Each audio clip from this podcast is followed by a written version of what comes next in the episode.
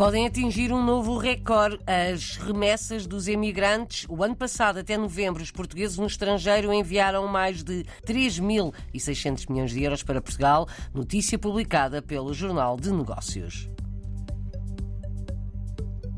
Em Wrexham, país de Gales, Reino Unido, há um grupo de portugueses e falantes de português que preparam uma exposição de fotografias. Juntam-se todas as semanas para várias atividades.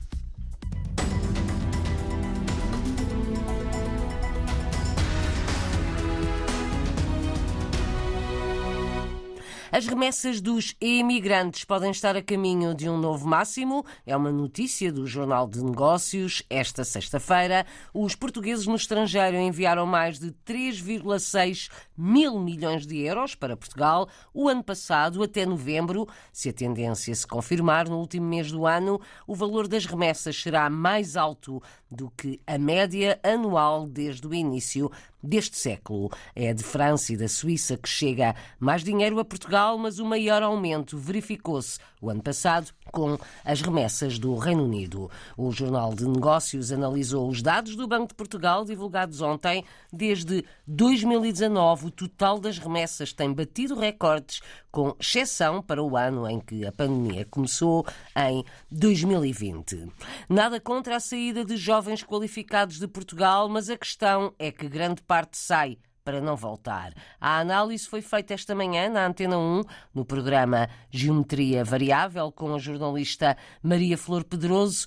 Carlos Coelho, o eurodeputado do PSD, antigo secretário de Estado da Educação, é também presidente da plataforma pluripartidária Nossa Europa. Sublinha também o facto de 20% dos filhos de mães portuguesas nascerem fora de Portugal. O eurodeputado acha que este é um debate que falta fazer em Portugal, depois de olhar para as estatísticas do Observatório da Imigração que foram divulgadas esta semana. A fuga de cérebros de, de Portugal, ou que é conhecido pela expressão brain drain, né? segundo o Observatório da Imigração, quase um terço dos portugueses que têm hoje entre 15 e 39 anos decidiram em algum momento da sua vida deixar o país.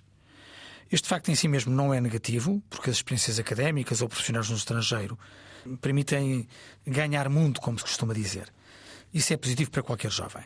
O problema é que estes 850 mil portugueses abandonaram o país para não mais regressar. E sintomático é também o facto de 20% dos portugueses que nascem de mãe portuguesa já nascem no estrangeiro, o que vai acentuar a prazo os problemas eh, demográficos. Hoje temos 22 a 23% da população portuguesa imigrada, e este facto é sintoma dos problemas estruturais que temos no que diz respeito a baixos salários, à crise no acesso à habitação ou à carga de impostos excessiva. Não devemos querer prender ninguém ao nosso país, mas devemos evitar perder jovens altamente qualificados que podem fazer a diferença e gerar riqueza em Portugal. Este é um debate que está por fazer na política e na sociedade portuguesa. A opinião de Carlos Coelho, o eurodeputado do PSD, antigo secretário de Estado da Educação. Foi esta manhã no programa Geometria Variável da Antena 1, programa que está disponível em podcast e em RTP Play. Juntam-se todas as semanas para as mais variadas atividades. Portugueses e falantes de português no país de Gales, Reino Unido, fazem parte da comunidade de língua portuguesa em Wrexham e de um grupo que se junta todas as semanas. Convivem, aprendem inglês e galês, fazem trabalhos de artes manuais, exercício físico, tudo isto num antigo mercado remodelado que agora se chama a Casa de Todos, na maior cidade galesa. O grupo Bom Dia Gales, da comunidade de língua portuguesa, prepara a sua segunda exposição em Wrexham. Desta vez vão mostrar fotografias de um passeio que fizeram. Yolanda Bano Viegas é a dinamizadora de todas estas atividades, dirige a comunidade de língua portuguesa, representa minorias étnicas na região, coordena um centro multicultural e o grupo Bom Dia Gales. Numa conversa alargada com a RDP Internacional, Yolanda Bano Viegas, ontem, num dos encontros habituais de falantes de português, contou o que têm andado a fazer. Nos últimos dias andamos a passear por Gales, por zonas lindas. O grupo foi aprender a tirar fotos com um fotógrafo profissional. Aprendemos a tirar fotos, tivemos um dia maravilhoso a passear por todos os cantos do norte de Gales. Todas estas fotos vão fazer parte da próxima exibição aqui no Tipal. Esta exibição vai se chamar Bom Dia Camry. Camry quer dizer Gales, ou seja, Bom Dia Gales.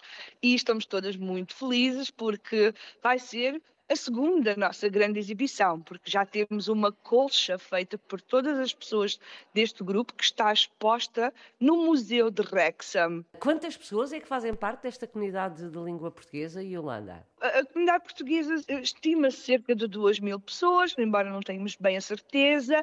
O grupo do Bom Dia oscila devido à sua idade e às suas limitações físicas às vezes somos 15, às vezes somos 10, às vezes somos 20, depende dos dias. Mas são pessoas, todas elas, com mais de 50 anos. A maioria tem 60, 70 então, e algumas 80. Que grupo é esse do Bom Dia Camry? Estão juntas hoje onde a fazer o quê? Hoje estivemos a, fazer um plano de atividades e uh, decidimos entre todas fazermos decorações aqui no Tipalbo, que significa Casa de Todos, para o Dia de Portugal e das comunidades portuguesas. Então vamos decorar todo este espaço nas próximas semanas. Mas todas as semanas temos coisas diferentes.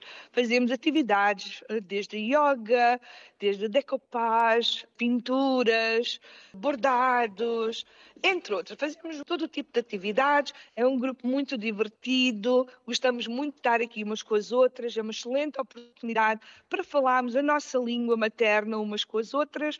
A maioria das pessoas do grupo vivem sozinhas ou com um dos filhos, e os filhos, como trabalham, estas pessoas estão praticamente toda a semana sozinhas em casa. Portanto, este é um dia que todas gostam de sair e vêm para aqui para a gente se divertir, basicamente. É um grupo que junta também todas as nacionalidades, não é? Todos nós somos de países diferentes: Portugal, Angola, Brasil, Santo Tomé, Cabo Verde, Brasil, Moçambique e Portugal, claro. Também temos as nossas amigas inglesas e galesas. Todas comunicamos umas entre as outras e aprendemos o inglês e elas aprendem o português.